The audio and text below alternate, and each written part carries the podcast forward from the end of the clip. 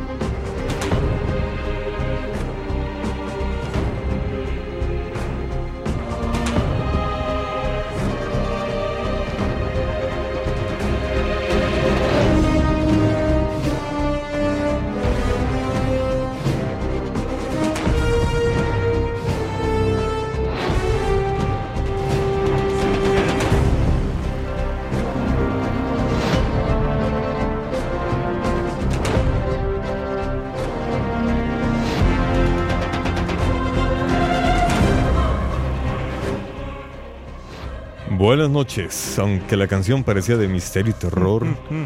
No. O, o de relajación, más bien. como O de Juego de Tronos.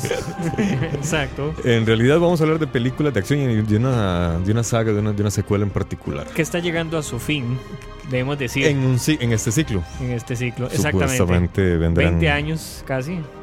Híjole, sí. ¿Sí? Sí, desde la primera. Ujú. Y no es el universo Marvel. Pero los quieren hacer un, link por ahí, Exacto. los quieren unir en algún momento. Y los van a unir. Sí, definitivamente es mucha plata. Estamos hablando de las películas de los X-Men, los hombres X. Ahora con todo este tema de, de la igualdad y, y el tema del lenguaje, habría que decir los hombres y las mujeres X, ¿no? Hombres X. Ya no sé, los hombres X ya solamente abarca el Los género X. masculino. O Eh, los no, X. X. Entonces serían los X y ya. Sí, hombres, Los X. hombres y mujeres X. Sí, exactamente, más genérico. Y así ahorramos toda la... la- Hay, hay que mandarle la propuesta a la gente de, Hmm. de Walt Disney ahora. a ver qué, qué opinan. Es- sí, tal vez te oigan. Tal vez. No, ya, imagínate, en, en Aladino ya, ya, ya se le cambiaron un poco el carácter a, Eh, a la sí. chica. Ya, ya no están, ay, soy princesa inútil, No, rescátame. yo, Ahora yo ya no he visto Aladino, de hecho, pero dicen que en Aladino de pronto como que se siente más una película de la princesa que Aladino en momentos por lo mismo, porque al Ajá. darle tanta fuerza al personaje le dan mucha Invaden, presencia. ah, Entonces, no la he visto, pero esa es la opinión. Si alguno de ustedes la vio, me puede confirmar o negar eso. Sí, no, en realidad yo no la vi. Yo lo que, yo, a mí, como los spoilers me dan igual, yo en realidad vi varios, Sí, va- bueno, igual varios comentarios igual, y lecturas igual, o alrededor. sea, spoiler no sé, porque es básicamente la misma película de los 90, me parece. También esa es otra, que es exactamente la misma trama. Entonces, Exacto, que me voy a perder. Sí, es que eso es otra cosa que, no sé, que la gente tiene una discusión con respecto a estas películas de Disney, que no tiene nada que ver con el tema que vamos a hablar, pero ya que empezamos a hablar de esto y me da la gana, no, no, es, es qué tan fiel, esta es la pregunta y a ver que también quién quiere responder, qué tan fiel deberían ser las adaptaciones nuevas, las live action films de clásicos de Disney respecto a la fuente original, o sea, qué tan fiel, o sea, debería ser una copia cuadro por cuadro de lo que es la película animada o debería tener su propia esencia, digámoslo así, y a tomar la película original como una Mm. referencia. En realidad muy buena pregunta porque, digamos, no, y no solamente con el tema ladino, también trasladémoslo al Rey León. Eh, Totalmente. Ya, ya que el- Totalmente, exacto. ambas son, en cuanto a, a guion, son lo mismo que las películas Exacto. anteriores.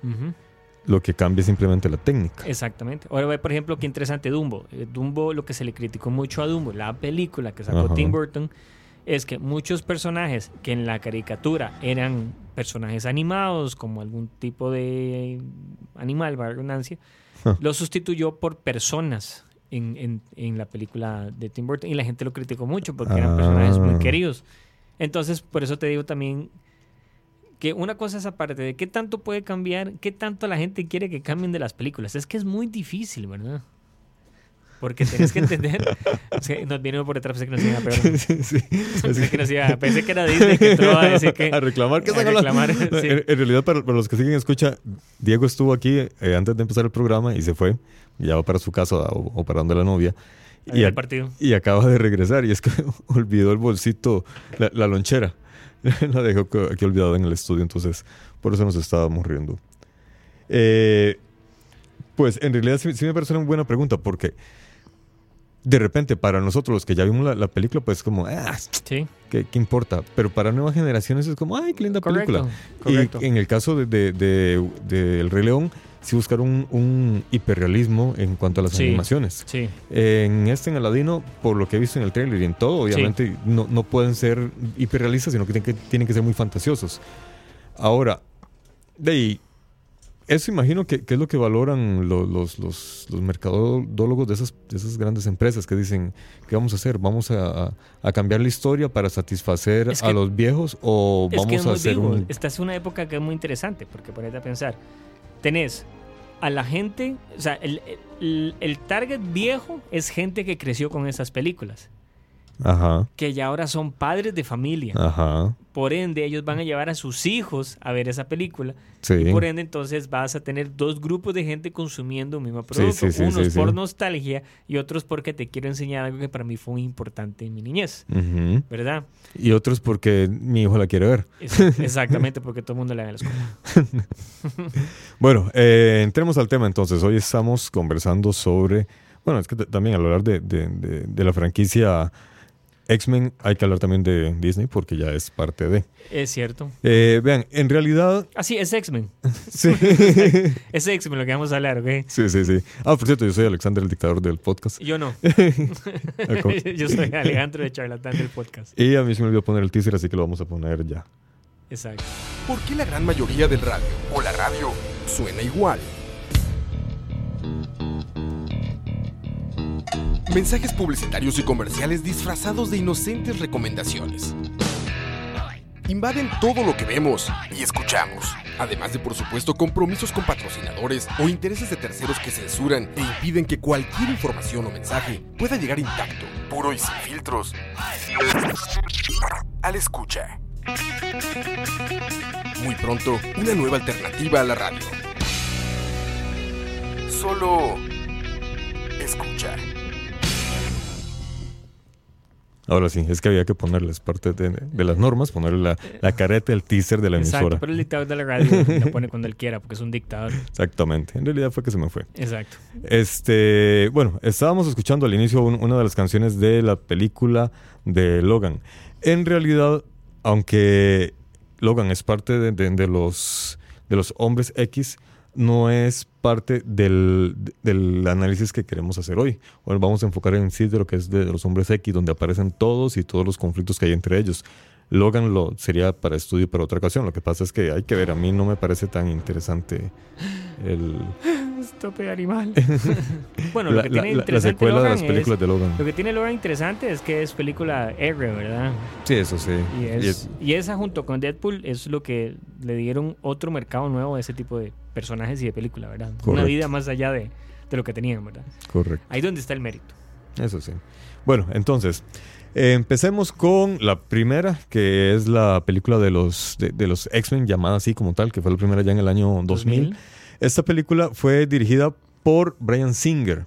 quien- Polémico Ryan Singer. Sí, el polémico Brian Singer, genio, destructor. De repente Es- hace películas increíbles, de repente hace unas cosas extrañísimamente malas. Sí. Y, a- y ahora Sí. metido en ciertos líos, como casi todos los, los hombres en Hollywood, Sí, exactamente. de eh, abusos deshonestos, en este caso por menores. Que de ahí- menores, ahí va. exactamente. Ahí va el caso, o los casos. Eh, Brian Singer parece ser que es el solo, que- o es el director que le tiene más tino a las Sí, películas sí, de, de- esta secuela o de esta serie, porque los demás, Yo creo que de hecho No. para mí, bueno, a excepción de tal vez de Apocalipsis, que es la última que él dirigió, que me parece un poco floja, las demás sí han sido y de hecho marcaron casi que un estilo en ese tipo de películas. Sí. Fueron las primeras que pegaron. Es que hay que dejarse. Después, hay después hay- de hay- muchos fracasos. correcto, y hay que dejarse algo. Antes, de, antes del universo de DC, antes de eso, X-Men era lo que había, ¿verdad? O sea, X-Men Sí. fue las películas que medio lograron seguir. O sea, no solo Sí. sino seguir, ¿verdad? Causar un impacto, ¿verdad? Incluso estuvo ahí, estaba Blade también en esa época. Blade, que Blade es 98. Sí. 98 y X-Men, o sea, como que uno dio, digamos, Blade da el paso a. X-Men y X-Men sí la pega más, ¿verdad? Sí, sí, sí. Sí, lo que pasa es que Blade, Blade fue. Era como un Rambo nuevo, Sí, ¿verdad? sí. Un Rambo diferente. Entonces, a, mí- sí, a mí me entretuve. De hecho, la, la- la- si me la topo, soy capaz de verla. Pero. la peli. Sí, sí. Pero. pero. No es una película que, que causó ese encanto que sí provocó esta primera película de los Hombres X. Además de que Sí. ya venía precedida de, de- de la fábula, que había pegado mucho acá. Imagino que, que en otras latitudes también, pero aquí la fábula pegó bastante. Entonces causó, de, como vos decís, nostalgia en los que ya habíamos visto la fábula Sí. y admiración Sí. en los que apenas venían entrando en ese mundo. Sí, porque acuérdense que en los 90 la fábula de los sexos era buenísima. Sí, Además, sí, ahora, sí. vamos- ahora tenemos que buscar el tema para. Hoy lo buscamos de una Lo vez. buscamos de una vez. Alex78, saludos desde Guatemala. Igualmente, saludos desde acá, desde Costa Rica, la capital del mundo. Uh, no, mentira. Hoy jugamos contra Perú. Ah, sí, es cierto. Por aquello, también tenemos que informar sobre deporte. Sí, sí, ojalá que les vaya bien a los, a los seleccionados. Ojalá que ganemos. Eso, ojalá. Porque no Ahí quiero... nos cuentan cómo O- va el ojalá que, que ganemos nosotros, porque qué pereza si, si van allá y pierden esos, esas perras. Como siempre. Que cuando ganamos, son, ganamos todos. Cuando perdemos, pierden, esas ellos, perras. Exacto. Esa es el- la, la- la canción del cartón, sí, esa es. Sí, pero esa es una versión orquesta sinfónica. Que, que haga este la Orquesta Sinfónica Aquí de Londres. dice George Show. Sí, sí. No sé de quién será. Está la... No, esa no. Y cuando uno lo vio en español, Guepardo, Sí, sí. Jingre, en realidad es la única que aparece. Titania, Magneto. Igualito para tra- Trajimos al locutor que hace las voces. de- Exacto, exacto. Bueno, eh, ahora, como estábamos comentando, Brian Singer después de esta dirigió otras. De hecho, creo que es el director que ha dirigido, que tiene el récord de, Sí, de, de mayor cantidad de películas de superhéroes dirigidas. sí, tiene. O de la misma saga, perdón, de la misma saga. Son de cuatro. son cuatro, ¿verdad? Exactamente. Ya ha hecho otras que no han sido tan exitosas, pero digamos, de, el director que ha hecho más películas de una misma saga, o que ha dirigido más películas de una misma saga, ha sido él. Y, Bueno, no sé si ya los Russo Brothers le, le empataron. ah, Porque porque- los Russo Brothers tienen el, el, eh, ¿cómo es? El Soldado del Invierno, tienen Guerra Civil y tienen las dos ah, sí, ya lo empataron entonces. Cuatro. A ver, híjole, es para darse de, de amecos. Sí. Eh, bueno, sabe que se nos cambió cuál será el desempate. Bueno, y Snyder tenía. Snyder tenía Hombre de Acero, Batman contra Superman, sí, después lo despidieron de la Liga Hostil, sí, sí, se quedó en dos. Sí, no. Y eso que Este, están oyendo ahí es como que X-Men Campirano. No, no, no, no, no. ahí- es que terminó la canción y se y se pasó a otra, entonces no, ya vamos a pasar Sí. aquí a esta otra. Eh, bueno, en cuanto a... Bueno, esta, esta película tiene algunas curiosidades que me topé por ahí. Por ejemplo, una de ellas es que para las garras de Logan se diseñaron sete- más de 700 garras. El director Brian Singer quería que fueran cuchillas de verdad, pero le dijeron que no. No. que si no quería heridos en- No. por ahí, que mejor usaran unas de, de ¿qué eran? De yeso inyectado con no sé qué diantres. Entonces Con Adamantium. seguramente. Sí. Sí, Eh, probaron diferentes tipos, de hecho, hay- de, de acuerdo al tipo de, de secuencia, Ajá. habían como de plástico, otras que eran de metal, o sea, habían diferentes ah, sí, sí, materiales. Hule, como la espada Jon Snow. Sí, seguramente en, las- en las que corría eran como de exacto, plástico. ya. exacto. Pero sí habían de todo tipo, bastantes, exacto. Este, Pero no de verdad. Luego, en cuanto a los efectos visuales, se contrataron a siete empresas diferentes porque había premura por sacar la película. Wow. Entonces se trabajó simultáneamente. Unas empresas hi- hicieron lo que fue las escenografías, otros trabajaron con los efectos de la piel, otros trabajaron con los efectos de, de disparos o, o- o efectos de guerra, ¿sí? Eh, otro detalle es que duraban seis horas maquillando a, Seis, yo creo que es poca. No, no, perdón. Más, Eh, 16. siete hor- no, siete como horas. 16. No, no, no. Yo estoy seguro. va, Yo tengo ese dato porque Ajá, te lo paso como no. Mientras Alejandro revisa en su disco duro. Exacto, en mi disco duro, porque sí me acuerdo que ella decía que era literalmente una tortura. Ay, mira qué bueno, Y, nos escriben desde este, Guatemala. Este, y lo que pasaba es, aquí vamos a ver. Bueno, mientras Alejandro busca esa información, yo les sigo contando cosas de esta película. En cuanto a la música, que es el- el- lo que más nos interesa, al inicio fue propuesto John Williams. Ese era el que quería Brian Singer, pero John Williams no podía porque ya tiene Sí, otros era casi un compromisos. día completo.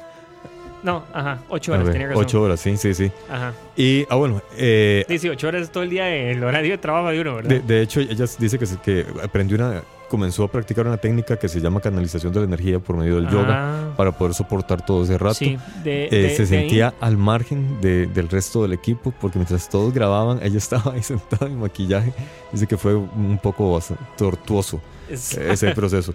Pero solo fue en la primera película. Ya en las siguientes películas se mejoraron tanto las técnicas de maquillaje como efectos visuales. Entonces a veces ella no... no- Sí. entonces fue más sencillo. lograron al final bajar el tiempo de maquillaje en las últimas como a dos, tres horas. A veces. con Sí, diferentes sí, sí. materiales. Y, Sí, sí, sí, porque y también realidad- la forma que cubrían el cuerpo, ciertas partes y de todo. ¿verdad? Como que al final lo que hacían era como que hicieron como una especie como de traje. Ah, que se lo podían Y nada más cubrir partes, claro. exactamente. Pero Sí. ahí se aprendió la fuerza, ¿verdad? La experiencia. De hecho, dice que no podía tomar cerveza porque si tomaba cerveza o algún licor, el- el- el- en las primeras películas que usaban esa pintura sobre Ajá. su piel, le causaba una alergia. y Entonces le generó cierta fobia al color azul. a los pesados puede haber un pitufo. Seguramente. No ve ninguna de esas Oye, películas. los malitos pitufos. Luego, eh, al final, ah, bueno, luego quisieron contratar a Michael Kamen, quien había. O sea, vieran el currículum que tiene Michael Kamen, ahí estuve buscándolo. El asunto es que este cabrón ha trabajado, trabajó con Pink Floyd como banda.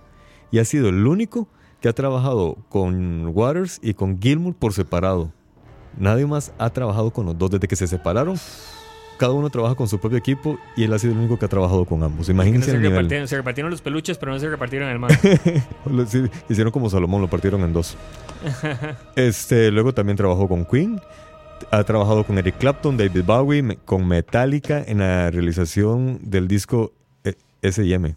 Dirigido por ah, la que fue eh, orquestal con orquesta de, Ajá, de San Francisco. San Y Francisco. ahí sigue. Uno comienza a ver el currículum y sigue, sigue, sigue. Y Sí, eso juega, digo. Exactamente. Entonces, él fue el, el que logró obtener el, el puesto para esa película. Y ese fue otro gran detalle de, de esta película, que se hizo muy buena música. Sí. ¿verdad? Se hizo muy Son buen trabajo. toma- o sea, es muy emblemático. Y desgraciadamente, él, él iba a ser el director también para la siguiente película, pero le encontraron una enfermedad terminal que en el 2003 le provocó la muerte. Le provocó un fallo cardíaco y murió. Entonces él no pudo ser el... el No director. trabajar en las de Marvel. No puedo. ¿Qué? Guau, tú son, tú son. ¿Qué? No, no, no, que ya no pudo trabajar en la siguiente película. Él, Ah, él, él era el candidato, pero desgraciadamente no pudo. Entonces ya para la... Opa, ¿qué se me hizo el mouse? ¿Qué sigue? Hans Zimmer es el que sigue después. No, Hans, no, Hans Zimmer hasta ahora es la primera película con la que ¿En él trabaja. serio? Sí. La última de Phoenix. sí, lo que pasa es que en las películas anteriores han trabajado admiradores o gente que ha Mm. trabajado con Hans Zimmer. Geeks. Exactamente, como por ejemplo, de hecho, Singer eh, tiene un amigo con quien trabaja mucho, que es John Oldman. Ajá, John Oldman no solamente es músico, sino que también es editor. ajá. Trabajó con Singer desde la primera película de eh, el, el- el sospechoso inusual o, o sospechoso usual, no me acuerdo cómo se llama. Creo que es el Usual Suspects, The claro, Usual de- Suspects es, es- es el, el sospe- el sospechoso usual. Y este cabrón eh, se hicieron muy amigos desde entonces. Entonces han trabajado juntos. John Oldman no solamente haciendo la música, sino que también editando las, las películas de Singer. Ujú. Y en este caso ya pudieron trabajar juntos. En la primera no, no, no, no pudieron porque Oldman estaba ocupado. En esta ya Oldman se unió al grupo y ha sido, digamos, eh, si Singer le ha dado ese carácter visual a las películas, Oldman es el que le ha dado el carácter musical a, Ah. a toda la saga de, de los hombres X. De hecho, se considera que las, las mejores, los mejores soundtrack que se ha hecho sobre los hombres X ha sido, han sido los de Oldman, de- junto con el primero. Sí. Pero de- mayoritariamente los de él.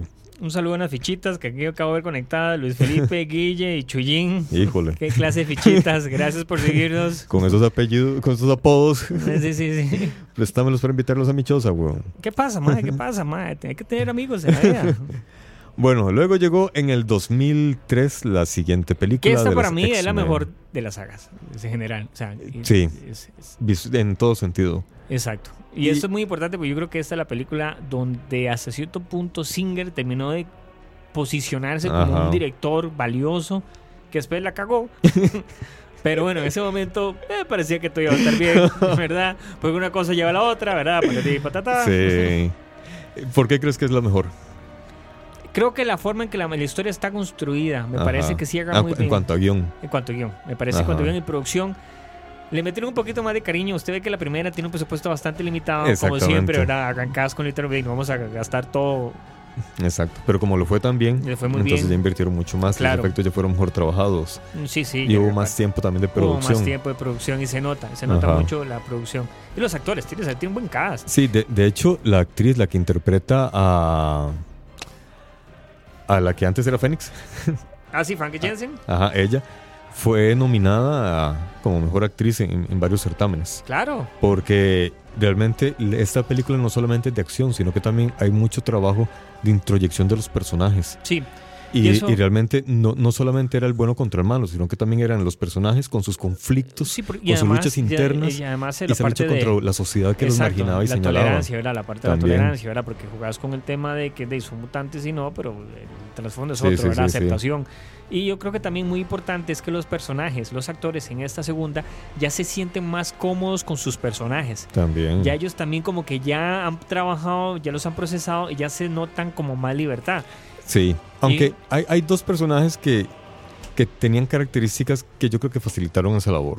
Sí. Eh, Ian, Ian McKellen, Bueno, Que es hace el el señor de- actor, sí, ¿verdad? además de que es un gran El actor, señor actor, ¿verdad? el- Gandalf. sí, o sea, digo, sí, exactamente, o sea, Gandalf. Gandalf y Magneto, el desgraciado, ¿qué más le puede pedir a la vida? Eh, además de que es un, un- un gran actor, él, él ya tenía experiencia con el tema ese de ser marginado y señalado, porque él es un actor gay declarado. Entonces a él además le gustaba el personaje, porque representaba esa lucha contra la sociedad Claro. y esa lucha interna de, de- de- de- del que soy y hacia dónde voy. Entonces él ya traía un- una, un- una situación personal que imagino yo que la supo aportar en el personaje. Y luego, eh, Patrick Stewart es ver a, a Charles Sí. Xavier Sí, por y, donde y lo bueno, veas. y ellos dos en la vida real, este, McKellen y Stewart son súper, Son- súper son muy amigos. Son muy, muy, muy, muy Ajá. amigos. Este, incluso entre las cosas que uno ve, dicen que durante esta producción todo el grupo se unió mucho y fue gracias a ellos, incluso Ah, las fiestas que se armaban los organizaban en las ellos. casas de McKellen, en la casa de McKellen dicen que eran épicas. Para que vean. Entonces que todos llegaban y vámonos de fiesta y terminaban todos en la casa de McKellen. Dicen que era cosa seria. A la puta. Sí, y, sí. y siendo el más viejo. ¿Y más viejo? Y no decía, no, este señor sabio. Decía, no, no, chicos, no se enfiesten. que Alístense, habrá que Y trabajar Stuart mañana. que uno- culo empujan, entonces el otro man es de las peas. Y el Sí, otro, todo, todo el mundo. Yo, yo que recordaba al, capi- al capitán. Ese sí a picar, a picar, no, A no, picar no, ahí. no, no, a picar, a Todo picar, sabio, picar, moderado. traiga para picar, uy, qué malo, sí, ya me van a cerrar el programa, ya, lo siento, ya me voy, ese fue el chile del día. No, tranquilo, por, por dicha no, no tenemos patrocinadores, así Exacto, que no, todavía que no, porque se hubiera ido. ni, ni Sí. siquiera en línea editorial. Sí, bueno, Hugh Jackman, ¿verdad? Importantísimo, hay que Sí, que, mencionar a que de Hugh hecho Jackman. Hugh Jackman llegó de casualidad. Correcto, ¿verdad? ¿verdad? Él, no, Correcto. él no era el postulado, No. de hecho nadie lo tiene en la mente No, para no, hacer ese es personaje. más, el- el- el- la cadena de, de eventos es, sí, ellos hablan con Russell Crowe, que ajá. Russell Crowe venía pues en una buena época, venía de De hacer el. Insider, de Gladiador, Ajá. y el man dice, no, no puedo mirar, no tengo tiempo, ¿verdad? Por Roma, Roma, Sí, no sé, sí, sí. lo que quieras. El man recomienda a Dougray Scott, que es otro Ajá. actor, que hasta en puro final él era él, el, el que iba a ser este Wolverine. Al final, este, no me acuerdo qué es lo que pasa. Eso sí, no me acuerdo si es que él se va o al final deciden cambiarlo por Hugh Jackman. Creo que, que- me parece que es como un que- cambio. en- Creo que hubo un atraso en la producción y ya no entonces le chocó, a- a- sí, a él le chocaba con otra producción que ya también ya había Exacto. firmado y que le pareció más importante. Exacto. Dougray Scott, tal vez si lo reconozcan, le, Misión Imposible 2, es el Ajá. villano de Misión Imposible 2, entonces por ahí va.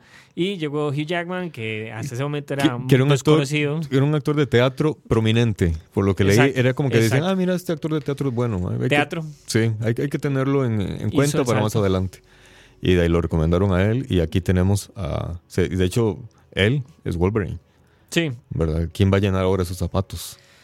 Es interesante porque vamos brincándonos un poco más adelante, este, para la saga de, de First Class, cuando Ajá. bueno, hicieron el reboot con los personajes nuevos, este, el director Matthew Vaughn, que es el director que hace Ajá. ¿verdad? Este, Golden Circle, Que ha sido el otro que se ha sabido dirigir una película de, de los X-Men. Él pega la primera y la pega. Esa Sí. X-Men First Class la pega. Y entonces él dice, lo mío es una trilogía.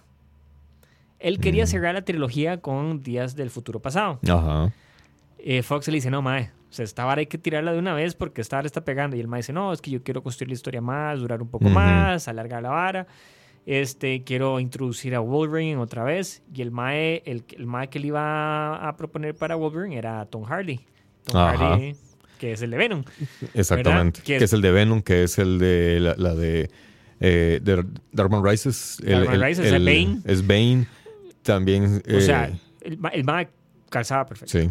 Sea, Sí, es, grande, tiene Es la cara grande, de hijo de puta. sí, sí. Exacto. O sea, y, y si han visto... Tiene voz de alcohólico empedernido. Exacto, exactamente. Pero al final este, ellos este, no se querían ir por esa, él no quería, y en eso él este, estaba haciendo este, Kingsman, la- y entonces Kingsman le pegó mucho, entonces él decidió más bien seguir la saga de Kingsman y dejar botado esta. Bueno, Mm. botado es una palabra muy Sí, sí, sí. Simplemente se fue.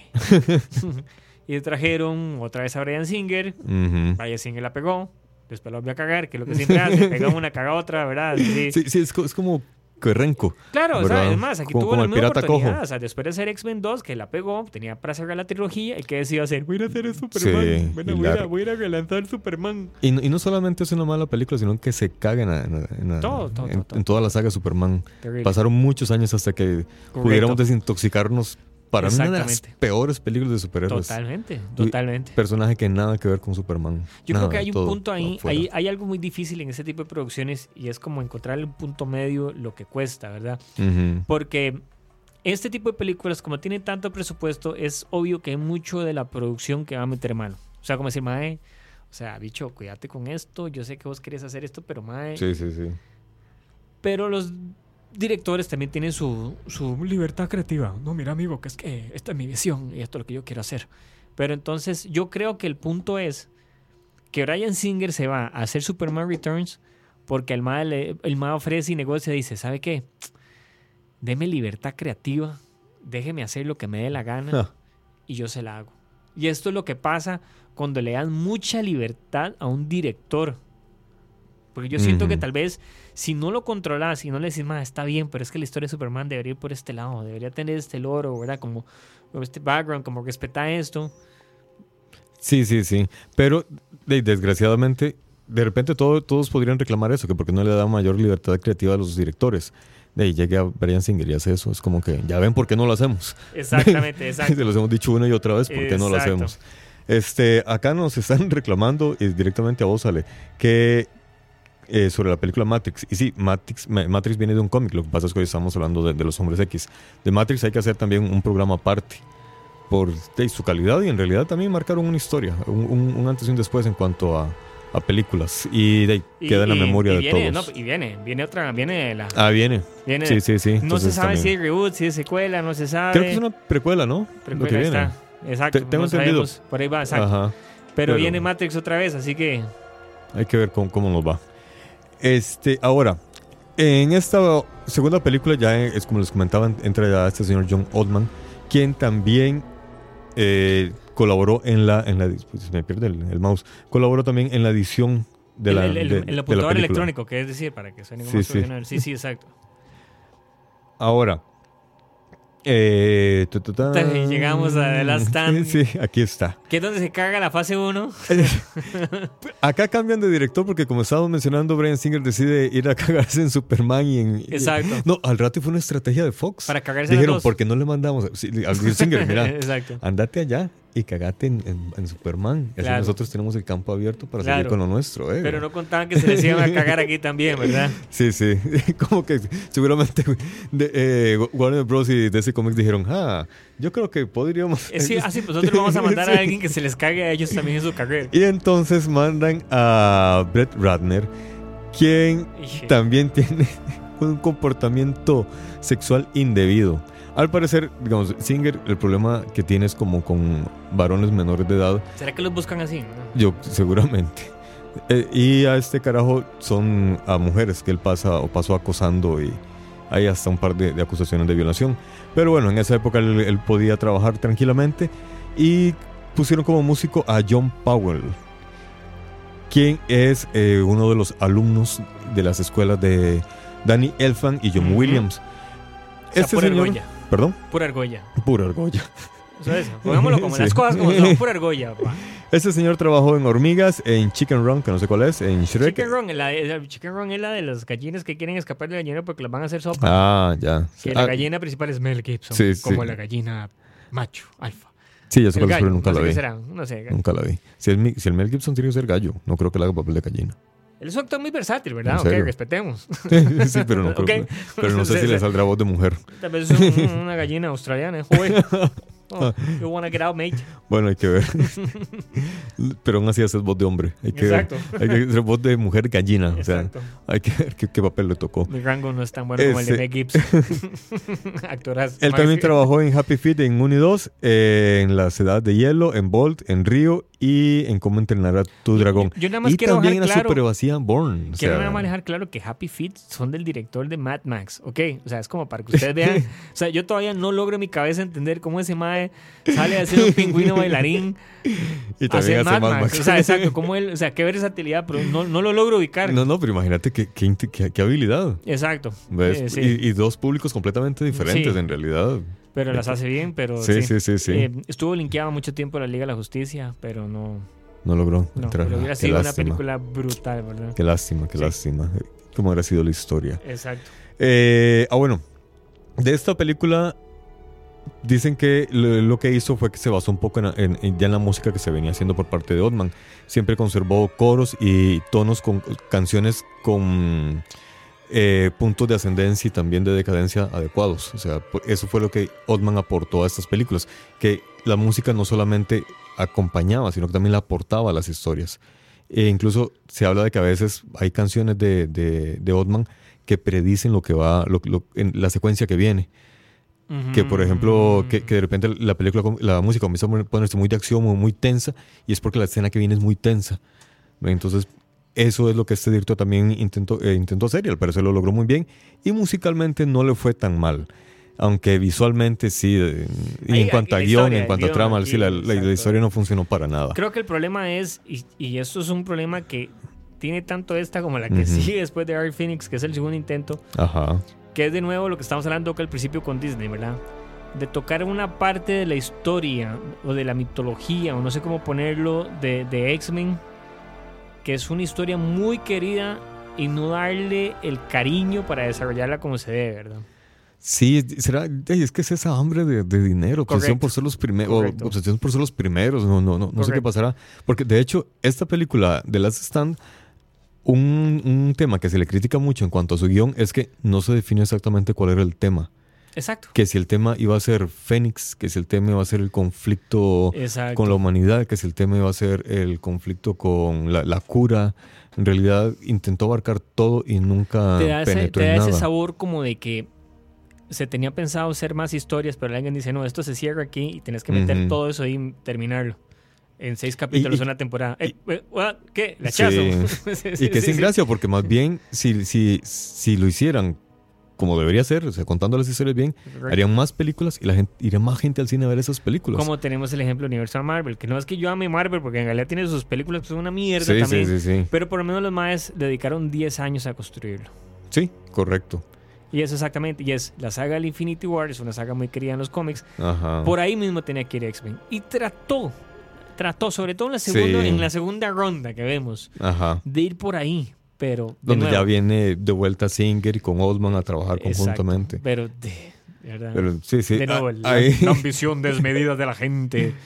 No, y sí, y realmente es una lástima porque, sobre todo se- series como esta, como vos decís, el tema con X-Men me parece a mí, a mí lo que me gustó desde que vi la fábula, primero era que habían tres conflictos de lucha. No, no era el típico el bien contra el mal, Ajá. sino que de repente eran los, los, los mutantes buenos contra los mutantes malos, Contra pero ambos, sí, pero ambos contra la humanidad. Ajá. Y donde los mutantes malos no dejaban de tener razón. Sí, exacto. Nada y- más que era otro enfoque de cómo hacer las cosas. Exactamente, sí. Era otro enfoque de, de cómo resolver ese conflicto. Los, eh, lo- lo- lo- los amigos de, de Charles Xavier iban por la paz, la paz y la tranquilidad y, y el diálogo. Los amigos de, de Magneto decían, no, estos, los humanos lo que quieren es matarnos. Y son unos discriminadores, lo cual es cierto. Y de ahí es donde muchas personas, imagino yo, se sintieron identificadas. Imagino que las personas eh, no heterosexuales se sintieron identificados porque así se comporta la sociedad con ellos. La persona que tiene algún, algún asunto físico también se sintió identificado porque de repente Exacto. también era una persona X para la sociedad. La persona que pensaba diferente, qué sé yo, eh, que te gusta, un ateo decía, ah, sí, me identifico con ellos porque si yo digo que soy ateo, la gente me señala y no me dan trabajo. En fin, para todos aquellos que no pertenecían al, al, al, al, pla- placer colectivo, digamos, al- el inconsciente, no, al- no, el grupo, el Sí, Vox sí. Populi. Sí, al Vox Populi, exactamente. Entonces, si se sintieron identificados con los hombres X. Entonces, es, es como más fácil querer esos personajes. Y que, y que los traten así tan groseramente, tan a la carrera. Correcto. Lástima, porque realmente sí. bueno, imagino que mañana nos van a estar escuchando los directivos de, de la cadena Disney y de Fox. Exacto, que obviamente esperamos Sí, sus sí. comentarios. Eh, eh, no, no, no, no espero sus comentarios, solamente espero que sigan nuestro consejo. Desarrollen los personajes. Desarrollen las historias, porque realmente la gente iría a verlas. Como, como bien decís, o sea, Sí. sí, con Avengers se logró 10 años construyendo 10 años, las es que- historias. Es que eso, saludo a, La- saludo a Rigo, a Colombia. Ah, caramba. Somos internacionales. Exacto, bueno. y mire, y llegó, llegó nada menos y nada más que el famosísimo Arjona, que no podía faltar. Querido amigo Arjona, Esa- no, no, que por favor, ¿qué pasa, mano? No es estamos para tanto. aquí No es para en tanto esta. tampoco. Algo que, que rime con Ona, es que se todas las rimas son así de feas. no sé, la orejona. Sí. Vení, después de ver el campeonato de la orejona. Después de levantar la orejona, Liverpool, una cosa así. Sí, por eso, después del campeonato de la orejona. Exacto, no no tienen exacto, sentido las exacto. frases, pero riman. Eso es suficiente para hacer un, un arjonismo. Exacto, ayer. Exacto. No, y eso que decís de los 10 años, volviendo a eso, ¿verdad? Ajá. Es algo que también DC falló, ¿verdad? Sí. Y, y DC... Y, y peor. DC peor, porque DC, verdaderamente DC sí fue un movimiento muy desesperado. Sí. Y DC, en mi opinión, que obviamente la van a oír los más de Warner Bros. que no nos arruinamos mañana. Solo parecía- para escribirles el- Exacto, que, es que- que vean el link Este mañana. programa mañana nosotros se lo ponemos a la gente de Marvel, se lo ponemos a la gente de Disney, se lo ponemos a la gente de Warner Bros. simultáneamente, porque a mí me toca Exacto. con la gente de, de DC, a vos te toca con Exacto, y Disney. entonces ahí discutimos como los pros y los contras de qué pasó, como era una lluvia de ideas, ahí como para qué cosa se puede mejorar, ¿verdad? Dios te Es- exacto, como exacto. Pero para mí a ellos les faltó cancha decir, digamos, tranquilos, no tratemos de correr para alcanzar a Marvel en este momento. No lo hagas. Deja que Marvel se le gaste la gasolina. O sea, ya en Sí, este momento sí, se acabó sí, la sí. fase, viene, ya se acabó Ajá. fase 3. Arranca fase 4, genial. Pero la carnita que tiene Marvel para hacer la fase 4 ya no es tan grande. Y Marvel lo sabe. Por eso es que Marvel compró Fox. Porque Marvel necesitaba a los X-Men, necesitaba los Cuatro Fantásticos, necesitaba armarse esos personajes para tener siguiendo haci- haciendo historias. Porque puedes tener mucho más superhéroes, pero ya no son tan importantes o los principales como tenías en las primeras tres fases, ¿verdad? Exactamente. Entonces, y que vienen de, secuelas mal Correcto. desarrolladas. Y perdón, pero, o sea, los Avengers es lo que sea, pero la Liga de la Justicia, damas y caballeros, es la Liga de la Sí. Justicia. Y, no nos han dejado quererla. No has dejado de quererla. Entonces no Sí. tienes que preocuparte. O sea, de- digamos, vos ves Batman, Superman o esa- esas son como cinco películas en Sí. una. Tratan de meter muchas cosas que no tienen sentido. No, no, deja un conflicto con Batman, deja un conflicto con Superman, deja uno con la Mujer Amarilla y que se unan, construís, que te tome cinco años, seis años, no ¿Qué importa. importa? No importa, no trates de alcanzar a Marvel, deja a Marvel que se le gasta la batería y cuando ellos están vos entras. Y Exactamente. la gente va a amarlo porque, por Dios, es DC. Y es Sí. muy interesante porque DC, a nivel de películas animadas, le patea el trasero a Marvel, pero por Sí. mil. Pero Cierto. no lo logra en el cine, en, en cine en pantalla animada, en live action, ¿verdad? Pero, Cierto. pero eso Y- es algo y- que y lástima- mañana con los Sí. Y lástima porque estamos en una generación cuyos actores tienen car- características físicas apropiadas. Y creo que estas nuevas generaciones no lo son tanto. Sí, No, no sé qué pasó que en esta época, digamos, ¿quién, quién, quién, quién se iba a pensar que realmente Charles Xavier iba, o sea, uno ve a, a- a Patrick Stewart y, y es, es Sí. el mismo, casi, casi Sí. que el mismo de la caricatura. sí, Uno ve a Magneto, a Ian McKellen y es, es casi que el mismo. El único diferente es Wolverine, que la diferencia es la estatura, que en realidad Wolverine es pequeño, es, una- es un personaje pequeño, porque el, el animal es así. El guepardo es un, Exacto. es un felino pequeño, pero muy fuerte, muy poderoso, muy rápido. En, y Hugh Jackman cumplió con muchas características físicas, pero la estatura no. sí. Y les vale un pito. ¿Por qué? Porque para empezar, Hugh Jackman después terminó demostrando que es un señor Sí, actor. se los ganó con la actuación. y, y es de los pocos actores de, de películas de acción que también se ha desarrollado una carrera en películas de drama simultáneamente y no le ha afectado en ninguna de las dos. Se le sigue reconociendo como un gran actor, tanto Exacto. en teatro como en películas de drama, y nadie quita que es un buen, buen Correcto. Wolverine. Como dice Arjona, Marvel entendió que el punto es hacer entretenimiento, no hay que buscar el Eh, exactamente. Exacto. No, en realidad, en realidad, el, yo sigo pensando que, que, el- que lo, lo que tienen claro es que hay que hacer plata. O sea, para ellos el objetivo es hacer plata. total. Pero ¿qué pasa? Que entendieron que entreteniéndolos, como, como hace un gato con un ratón, lo entretiene, juega con él, Sí. está ahí un rato y luego ya, y al final se lo, se- lo termina matando, se lo termina comiendo. Yo creo que esa fue Sí. la estrategia de ellos. O sea, hagamos, juguemos con ellos, que se entretengan, que le agarren cariño a cada personaje Y respetar las historias, ¿verdad? y, respetar. Porque es otra historias. cosa que pasó con Marvel, ¿verdad? Cuando Mm. empezó a dar tantas franquicias por todo lado, de pronto las películas que estaban saliendo no tienen buena calidad y él dijo, Sí. no, vamos a agarrar todo de vuelta, lo traemos para acá Pero, y vamos a cuidar el Sí, contenido. pero, ¿verdad? pero no, no fue que, que ellos decidieron vender los, los- las franquicias, es que comenzaron a tener problemas económicos serios. ¿verdad? Entonces Bueno, tuvieron que, que... que eso es cosas del pasado, ¿verdad? Eso, eso quedó en el pasado, señores y señores. De, de ¿Cuál hecho, problema económico?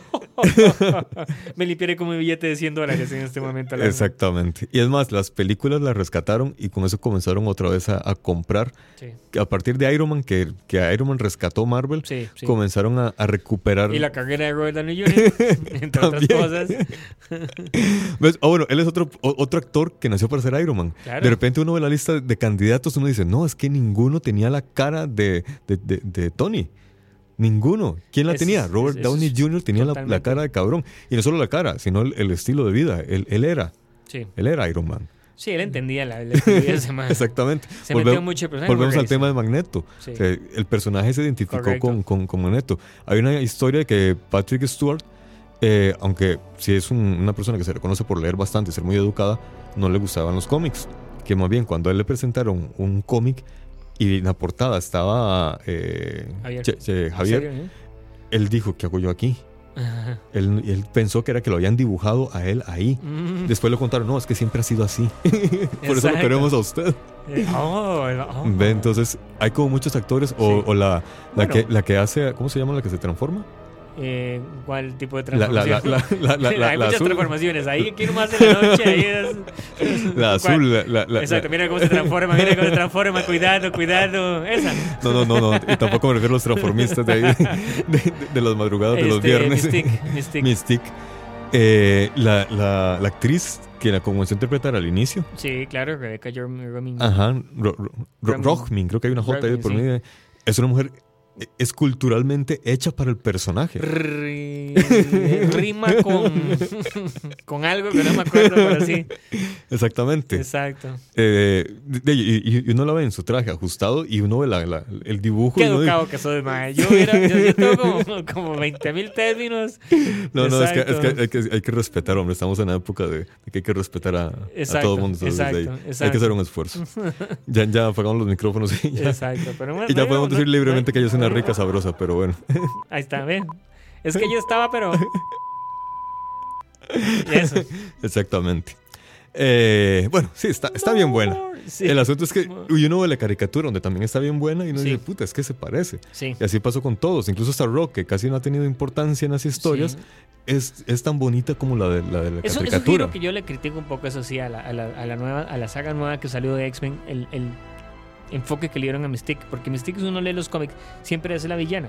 sí. Y aquí de pronto es la heroína, y no solo es la heroína- sino que es una de los personajes principales, porque es Jennifer Lawrence, y es como, no, ma, es que no calza para nada Sí, en, en el lore de... de- de- en el mundo. Sí, sí, sí. Y de, aunque ella es una gran actriz y también está bien y buena, está, es, es, eh, no, la, rima no, con, no- no la eh, siento tan mystique. Sí, exacto. ¿Ves? Algo tiene ella, no sé qué, tiene un no sé qué que me gusta bastante, pero para ese personaje no. Pero bueno, eh, sí han tenido tino en muchos otros. Tanto así que ya, bueno, ya, ya Hugh Jackman va a ser Logan para el resto de la vida. Sí, sí. Aunque no Es lo más, o interprete sea, más. La gente sigue teniendo los rumores y él va a volver. O sea, No, si él no, no. volverá cuando. Sí, sí, uno dice que no, pero Disney le va a llegar con una bolsa de dinero y le va a decir, ups, se me cayó esta bolsa de 10 millones de dólares aquí en su sala. Si la En su es sala en suya, Australia. Exacto, su en Australia, en su que de yate. casualidad andaba por aquí paseando. Exacto. Si quieren, lo invito a tomar el té en su yate privado. Si viene Que- y hace un. que le acabo de comprar Exacto, accidentalmente. Exacto, ella, una gran, gran actriz. Exacto, y otros. ¿Ves? Exacto, pueden divertirse y poner todas las características ahí en el chat, eso no hay problema. No, pero me, me da risa que la A larguísima y luego el siguiente calificativo de que sabe bien. Y luego sí, una gran actriz, como que ya más moderada. Sí, sí. Ahí está, no dice que no vuelve más. Vamos a ver. Vamos a, Sí, ver, sí, sí. vamos a ver cuántos millones hacen que no vuelva así. Sí, hay que ver. En realidad, no sé si él es de los, direct- de los ac- direct- bueno, actores Sí, sí. que, que por dinero se Bueno, muevan. ahora, ahora que decís esto de X-Men y todo, y este Xavier, hay una anécdota también con McAvoy que cuando McAvoy acepta hacer este First Class, ¿verdad? Ajá. Él, de él viene, él dice, claro, es Patrick Stewart el que hizo Xavier, yo tengo que ponerme a nivel del MAE. Sí. Entonces él quería demostrar que él estaba muy comprometido con el personaje. Entonces él cuando llega el primer día de grabación, él llega con la cabeza afeitada. Sí. todo, porque él dice, aquí soy. Y los más le dicen, muy viejo, pero es que es este Xavier joven. Lo copó con el Era pelo antes de. hecho. Antes de, mae. Entonces va peluca, papá. Ah, ¿en serio? Sí. Yo- yo- Entonces, todo esto lo vean, es con peluca porque el genio se rasuró pensando en... Con razón el pelo es diferente ya en la siguiente película. Es que yo lo que había leído era que él siempre quiso rasurarse la cabeza. Porque le, le- le fascinó la idea de, de- de ser es, eh, Charles Xavier, entonces quiso rasurarse la cabeza. No sabía que realmente se la había rasurado. Que, bueno, eh, eso pasa por no leer el guion antes y por no hablar con, con la producción antes. ¿Qué es eso? ¿Qué es eso de guion? Vean, muchachos, lean el guion antes de entrar a, a la vida. Por Puta, favor. qué, qué madre Navidad. Cuando uno nace no le dan guion. Bueno, y ahora, digamos, ahora, ahora. Joss Whedon, que Joss Whedon se nos hizo popular con X-Men, digo, con Avengers y de todo. Bueno, Joss Whedon participó y colaboró en el primer guion de la primera X-Men, ¿verdad? Ah, ¿en serio? Sí, de hecho hay unas Ah. líneas que son terribles y bastante estúpidas que la gente se ha dado cuenta que son de ese mae. Exacto, como ¿qué le pasa a un tapo cuando le pega un gallo? Lo mismo que todo lo demás, eso es de ese mae. ¿Ok? O sea, Ah, es que no pueden, ver la, genio. no, no pueden ver la cara de este mae a la par mía del dictador del podcast, pero es exactamente lo que opina en el mundo. Entonces, desde ahí ya viene Sí, sí, exactamente. sí. Bueno, eh, vamos con la siguiente película que es, era la de Días Día del Futuro Pasado. Exacto, que aquí es el regreso de Brian Singer. Eh, no. Sí, Brian Singer. Ah, sí, sí, sí, cierto, que iba a ser eh, Baut de nuevo, pero al final se fueron por Brian Singer. Pero también vuelve Ottman, el John Ottman, que es el encargado de la música. Porque no recuerdo por qué se fue eh, Baut y trajeron a. ¿Será a que se fue a hacer Superman con otro mae? Ah, fue eso. No sé, no sé. Sí, sí. Chismes. Este Sí, esos chismes de familia, man. Usted sabe cómo es la vara, man.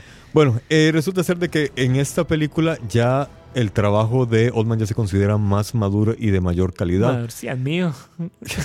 Y aquí sí, Sí, sí, sí, no. Más maduro. Sí, no, sí, no, ya, ya se considera que ya tiene más cuerpo la, la música de El él. cuerpo tenía. Jennifer la Lawrence. mystique, la mystique. Ve, man. Ve, La ve. No sé, sé, sé serios, cabrón. No, no, que serio, la verdad. Bueno, y luego pasamos a la siguiente cagada de Singer.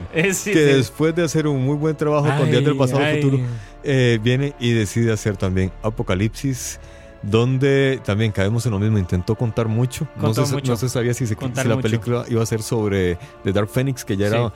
Es un tema que, que, que lo vienen como lo vamos a tratar, pero, pero no. Y le meten otra trama siempre a la par. Y en este caso metieron Apocalipsis, que es Sí. un mega enemigo estilo Thanos. Y subutilizado. Completamente. Subutilizado. Parecía de el Night King, más que no lo deja ir. Parece el Night King de Game Sí, of sí, Thrones. sí, eso no- no lo exactamente. deja ir. Una mierda. Ya todos son una mierda, todos. Y sí, es una. Exactamente. Es- de, de hecho, Ya. ta. Listo.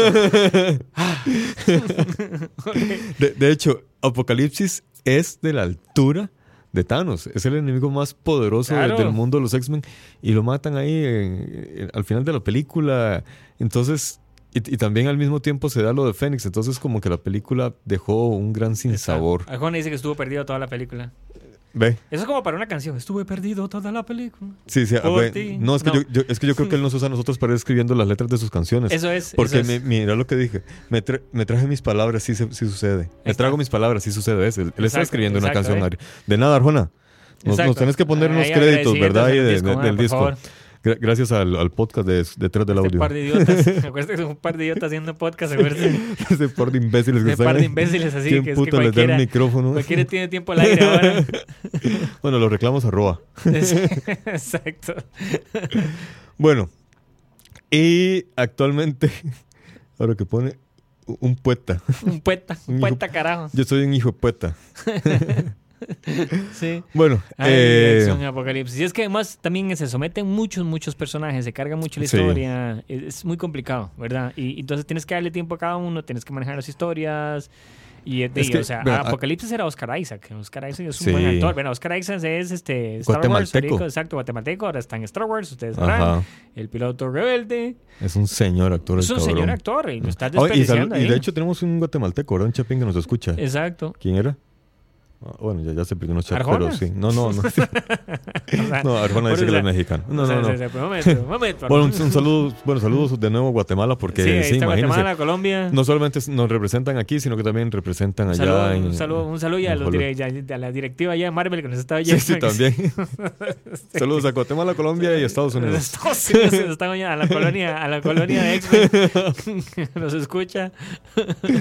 Bueno, Ahí, sí, sí. Acá en- este, en, Avenida X-Men. Ya en esta película es cuando Singer se convirtió en el primer director Con- en... Singer acepta que no sabe dirigir. No, todavía no lo ha aceptado. No, todavía no. no, no, te- le está costando. Eh, no, porque después intentó hacer esta, la, la Bueno, de... Bohemian Rhapsody. Bohemian Rhapsody, que también fue una cagada. A mi criterio fue una cagada. Es que de la, no sé cuánto dirigió él, cuánto al final terminó el otro mae. Supuestamente fue como el 70% lo que Que al él final el dirigió. otro mae es el que terminó haciendo Rocketman ahora, ¿no es cierto? Sí, También. él- sí. O sea, ya ese mae se me tiró ahí en, en la carreta de... De, de- de los cantantes. Sigue la Paquita, la del barrio. Y ya se va a hacer un éxito. rata- ya- Centroamérica. mae, Rata de dos patas. no que así se va a llamar la canción, mae, Rata de dos patas. Rata de dos patas se llama la película, mae. Estamos, pero papá, o sea, Hay que ¿qué, ma- sentarnos a qué- hacer el guion. qué martes cuatro ni qué nada, mae. O sea, gente, gente, hay, que, vivir en el el presente. Exacto. Bueno, eh, y también Hugh Jackman se convirtió en el actor que más veces ha interpretado a un superhéroe, porque él ha salido en todas, Sí. aunque sea un cameo, aunque sea un hola, ha dicho, pero él ha salido en todas, incluso hasta la vez que, que es un... Sí. Hasta la cagada que, en la que Eh, salió... en, en First Class, de hecho, él tenía, él dijo, este, yo quiero salir, pero solo tengo dos requisitos. Este, y uno de ellos era, quiero insultar en la película y mandar a la mierda a la gente en la película. Entonces, si usted ve en la línea el mae, el mae es básicamente sentado diciendo fuck off y se acabó. y eso es el mae, si ustedes me quieren, eso es lo que voy a decir. Qué raro, ¿por qué? No sé, me imagino que son esas películas que no hasta ese momento. Acordémonos que hasta Logan es cuando las películas son art y pueden insultar y Sí, todo. sí, sí. Menos que ese mae es como. Ahora, vieres que me retrato mis palabras en realidad porque la secuencia de Logan es una buena secuencia. Es una buena película. Sí, sí, lo que pasa es que yo, yo realmente sí la separo completamente del mundo de los X-Men, porque creo yo que hay un desarrollo tan específico del personaje, que es lo que debieron haber hecho con todos los demás. O sea, Sí. Hay un desarrollo tan específico del personaje que yo no lo, no lo ubico dentro Sí, de los es que, X-Men. es que esa, esa saga se inspira en un cómic que es como una novela corte, digámoslo así, que se Ajá. llama Old Man Logan, que es Mm. cuando pasa en el futuro, que es loquísimo. Básicamente es en ese mundo alternativo. eh, se divide el mundo en cuatro regiones. Bueno, Estados Unidos, ¿verdad? Porque ustedes saben que para Ajá. ellos el mundo es América, América, America. América. Son cuatro, o sea, es- hay cuatro regiones. Una es dominada por Doctor Doom, la otra es dominada por el Barón Rojo, la otra es dominada por este otros de esos villanos, acuerdo, etcétera, etcétera. Este, bueno, eh, Abomination tenía otra, pero Abomination lo Ujú. mata a Hulk y Hulk se vuelve malo, entonces Hulk, sí. Los hijos de Hulk andan cobrándole a la gente y Logan, es- bueno, el punto es que es un despiche, pero es en el futuro y todo el mundo. Logan como más viejo porque te- entonces el- la trama de esta es este Logan envejecido, endurecido por la vida, que le ha tocado ver a todo el mundo irse Sí, y sí, él sí. este ya no tiene los mismos poderes, claro. Exacto. Entonces, por ahí va. Y mezclan eso con la historia del, del, del clon. El que no vio la película ya se le conté todo. Se todo, pero bueno. Pero por ahí va. Sí, sí, sí, Entonces, sí. es, es, es X-Men, como decís vos, pero es muy separado porque es incluso como que le, le comisionan a alguien, haga una historia Logan y no sé qué. mae, se tira esta historia que es muy buena, es muy brutal, pero exactamente, es como, mae, me voy a pasear a todos por detrás y esto es lo que voy a hacer. Sí, pero- y yo me refiero a toda la trilogía en realidad. Correcto, no solo la última, en realidad toda la trilogía es buena, aunque no muy tiene... desordenada, muy desconectada entre ellos. Es lo que me parece Sí. como trilogía. Sí, sí, sí, sí. En realidad uno puede ver cualquier las películas desordenadamente y uno la- lo va a entender exacto. Completamente. No, no, no, no. No, no, no, no, no, no hay, no hay un seguimiento temporal. Pero, pero sí me parecen buenas películas las, las tres, pero no tienen los efectos, no tienen todo este asunto, toda esta No. parafernalia de películas de superhéroes, No, ¿verdad? Son películas de drama con alguien que le salen cuchillas de, de las manos. pero te da mucho, mucho, in- in- o sea, te demuestra mucho el impacto que tiene ese man como actor, que ese es el único que tiene su saga de películas sí. ¿verdad? que son películas de, de superhéroes con drama. Y realmente, como dijimos, realmente él, él, Sí. como es un actor de teatro bien formado, entonces le, le llega bastante bien. ¿Y qué otro detalle les iba? Ah, bueno, hay un detalle antiguo que les iba a contar. No recuerdo si fue en la primera o en la segunda, de, de- de la primera, del primer ciclo, que Magneto y Javier están jugando ajedrez resulta ser que cuando iban a grabar esa escena, de ellos llegaron y se sentaron y comenzaron a mover las fichas así, ale- aleatoriamente. Entonces llega Singer y dice, no, no, no, jueguen ajedrez. Y los dos se voltearon a ver, miraron a Singer y dijeron, no sabemos jugar ajedrez. Eh, Dice que hubo una pequeña madriada de parte del, del director porque no sabían jugar ajedrez y contrataron a un profesional que ha sido campeón varias veces. Esas son las manos que se ven. No, no, no, no, él, él les indicaba qué fichas mover. O sea, cada movimiento está planeado de tal forma que se seguía una jugada en O sea, tener un apuntador para decir, "Pero, pero, Sí. del caballo. Y de hecho me sorprendió. A mí me gusta, yo soy un nerdo y me gusta jugar ajedrez. De hecho, una época que yo me reunía con mis amigos los viernes en la noche a jugar. Así, lo, más, lo, lo más nerdo del planeta, Yo man. tomaba guaro. Sí, también, es que eran, eran ambas cosas. Sí, ma, a mí me dicen, ma, viejo, hoy vamos a jugar ajedrez y a embriagarnos. Y yo, ma, o sea, obvio, ma, esa es la mezcla perfecta. Todo el mundo lo sabe. ¿Qué clase de ignorante no hace lo mismo? Bueno, ¿Eh? las- Digo, exacto. cada, vez que- cada vez que comento eso, todo el mundo, todo el mundo me dice, man, un viernes en la noche. Y Yo, Sí, sí, sí, man, sí. me encantaba jugar ajedrez. Y entonces me pareció Ay, extraño. Sí. Algo así. Me llamo Alex, el virgen de la radio. El virgen dictador de la Soy el virgen de la radio. Por eso soy dictador, porque soy virgen. La sabia. ¿Dónde estaba mando? ¡Oye, mi virginidad! bueno. Bueno, excepto una vez que con mi tío. ¡Pero eso no cuenta! ¡Eso no se vale! ¡Ya lo quería! Ya lo sabía. Por eso también odio a todo el mundo. Bueno, el tema es que eh, me sorprendió que ellos no supieran jugar ajedrez. Yo pensé Ajá. que hay gente tan preparada en- y tan, no sé, con tantos títulos Tan y lecturas, culta. tan culta, y no supiera jugar ajedrez. Pero bueno, en realidad. De por lo mismo, ma, si vos estás diciendo que ser en la noche, ma, Hay que ser. ¿Quieres ajedrez? Y estos, y estos- cabrones, y estos cabrones iban de fiesta con, con, con Ian. despertaban, lo cual despertaban a las 5 de la mañana, tenían que devolverse a hacer a grabar. Y ahí van, Sí, sí, por eso no jugaban eso es lo que ajedrez. pasa, todo el mundo cree que ese par de educados, son los que se ponen ajedrez y los más se su, pegan las pedas. su sabiduría no es, de, de los libros, es de la calle. Esa es la más Exactamente, La valiosa. Universidad de la calle, mae. Sí, sí, sí. Universidad de Chancleton. Ahí estudió Kike. Saludos, Quique. Saludos, Quique. mae. Pura vida, te apoyamos. Y un paso atrás. A un ladito sí. Pero atrás no. Ay, ellos. Ok. Bueno, Bueno, nos falta la última eh, película todavía, ¿sabe? Pa- Para hacerte un dato cu- curioso, se iba a llamar la era de Apocalipsis. Ah. Pero dijeron que no, porque ya estaba la era de Ultron y la otra era. Era la era de, de la extinción de los Transformers. Y si pueden, si pueden leer esa saga, es muy, muy buena. La saga de la era del apocalipsis Ajá. en X-Men es muy buena. Básicamente se la resumo. El hijo de Xavier tiene el poder para viajar en el tiempo. Entonces él dice, Ujú. mira, yo veo lo, lo, lo atormentado que está mi papá, con esto los X-Men y todo, yo voy a ayudarlo. Entonces él decide viajar al pasado y matar a Javier, digo a Javier, a No. Magneto. Para que, de, o sea, sin Magneto no hay enemigo. Lo que él no contaba es que Magneto y Xavier eran muy amigos en esa época. Y entonces cuando él hace el disparo, se antepone Xavier eh, ah, y sí. matan, exacto, mata al papá. Y entonces por consiguiente Magneto dice, yo voy a honrar el, el- el- o sea, el nombre de. Xavier y voy a hacer el sueño de realidad. Entonces él funda los X-Men. Entonces los X-Men son de Magneto. Y en Mm. eso entonces está Apocalipsis y como no está Xavier para controlarlo, entonces eh, Apocalipsis conquista el mundo y entonces es la época de Apocalipsis con los Mm. X-Men dirigidos por Magneto. Muy, muy buena saga. A ver, bueno, en la película la terminan muy rápido, Correcto. ¿verdad? Si agarran a, la- a, a Fénix, la hacen reventar. Ajá, sí, la abusan, sí, le abusaron de ella.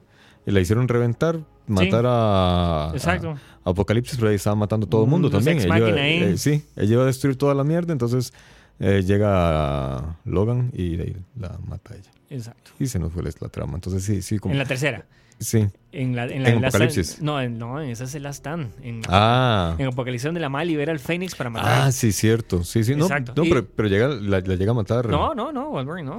Ya me confundí películas. Exacto. Ajá. Porque es la misma mierda. Sí, ves. Sí. Eh, Pero, y- exacto, porque eso es lo que da es pie a la tercera. Si, si hay una Dark Phoenix, ¿cómo vas a matar a, a Phoenix si viene la última que es Dark No, Phoenix? pero es el, ese ya es el renacer de, de esta Dark Phoenix. Ah, no, es que sí, estoy, Exacto, estoy no es a la actriz, sí, sí, no es perdón. renacer porque Sí, es sí, más bien la liberación. Eh, La liberación, sí, porque ya había renacido. Exacto. Ajá, sí, sí, sí, cierto. Exacto. Entonces Es- aquí hay como una fusión de. Lo que es la trama es como la fusión de entre los poderes de ella con, una vara cósmica.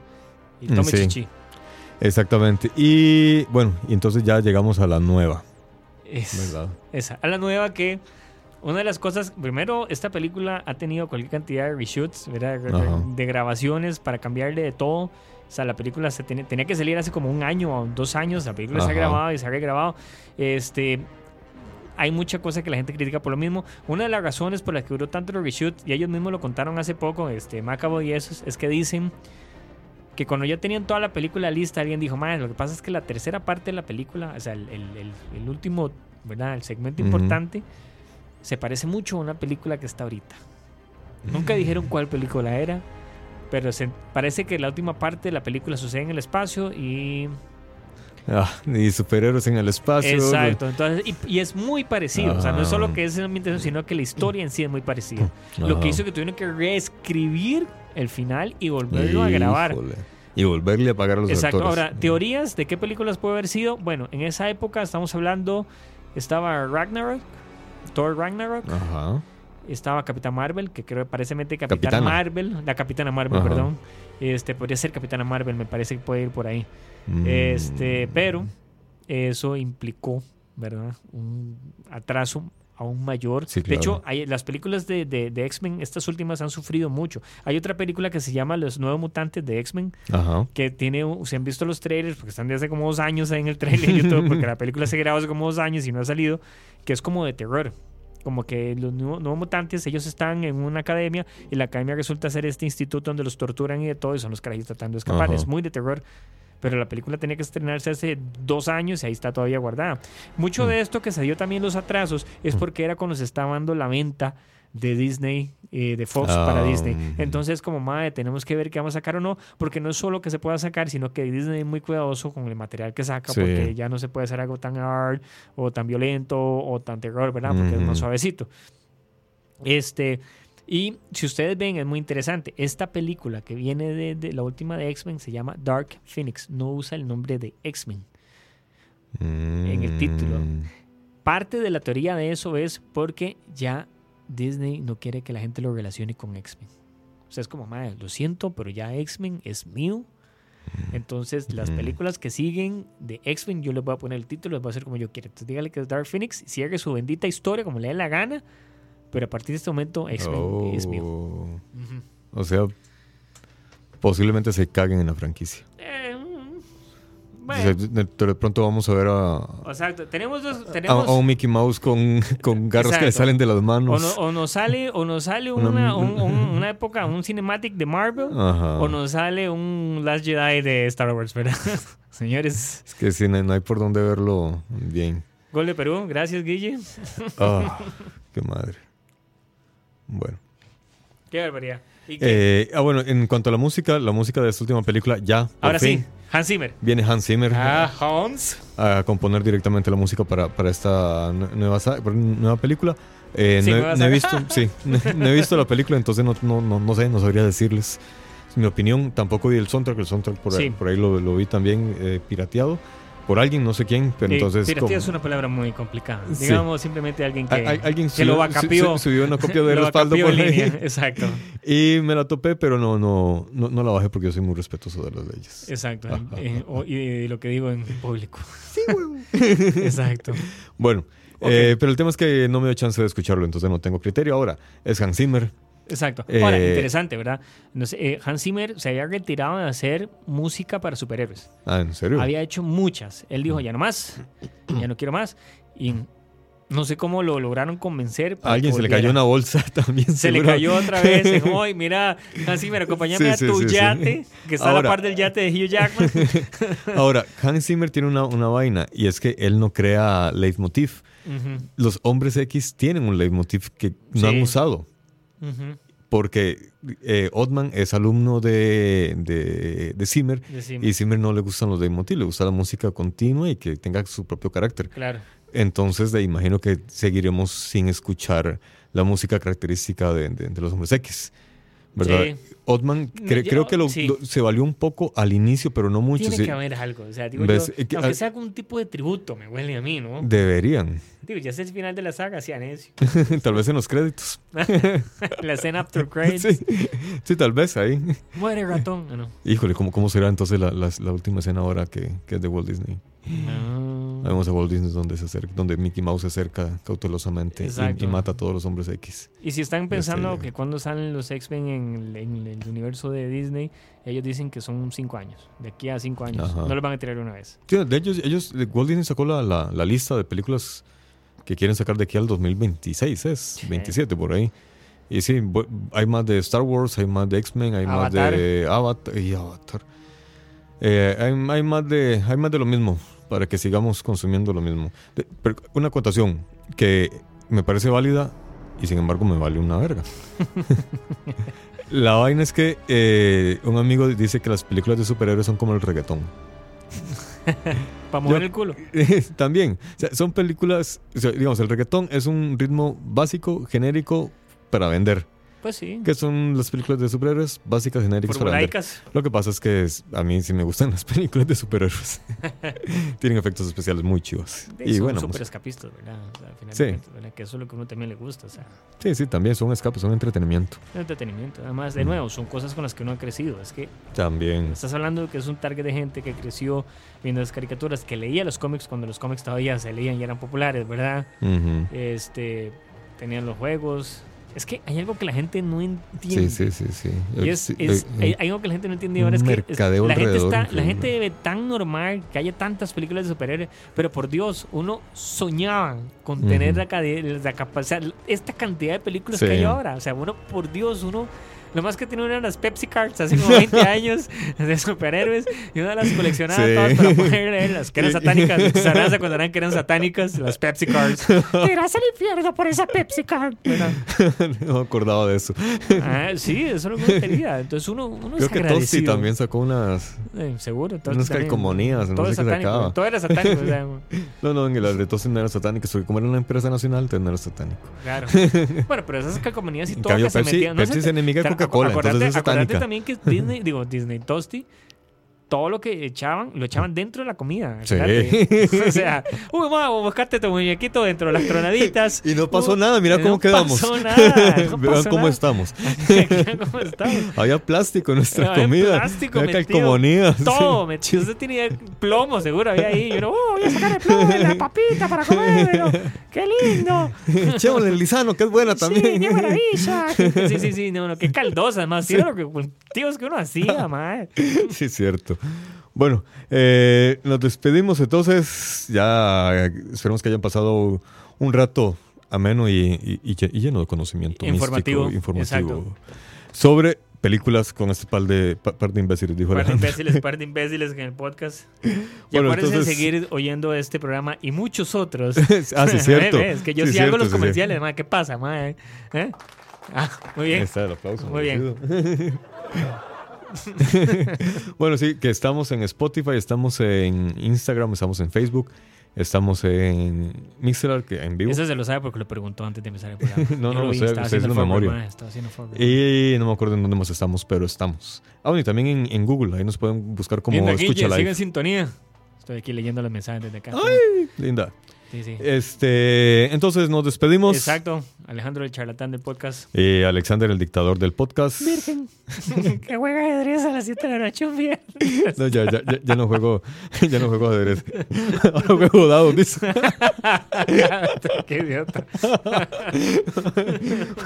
Nos vamos entonces para el carajo. Buenas noches.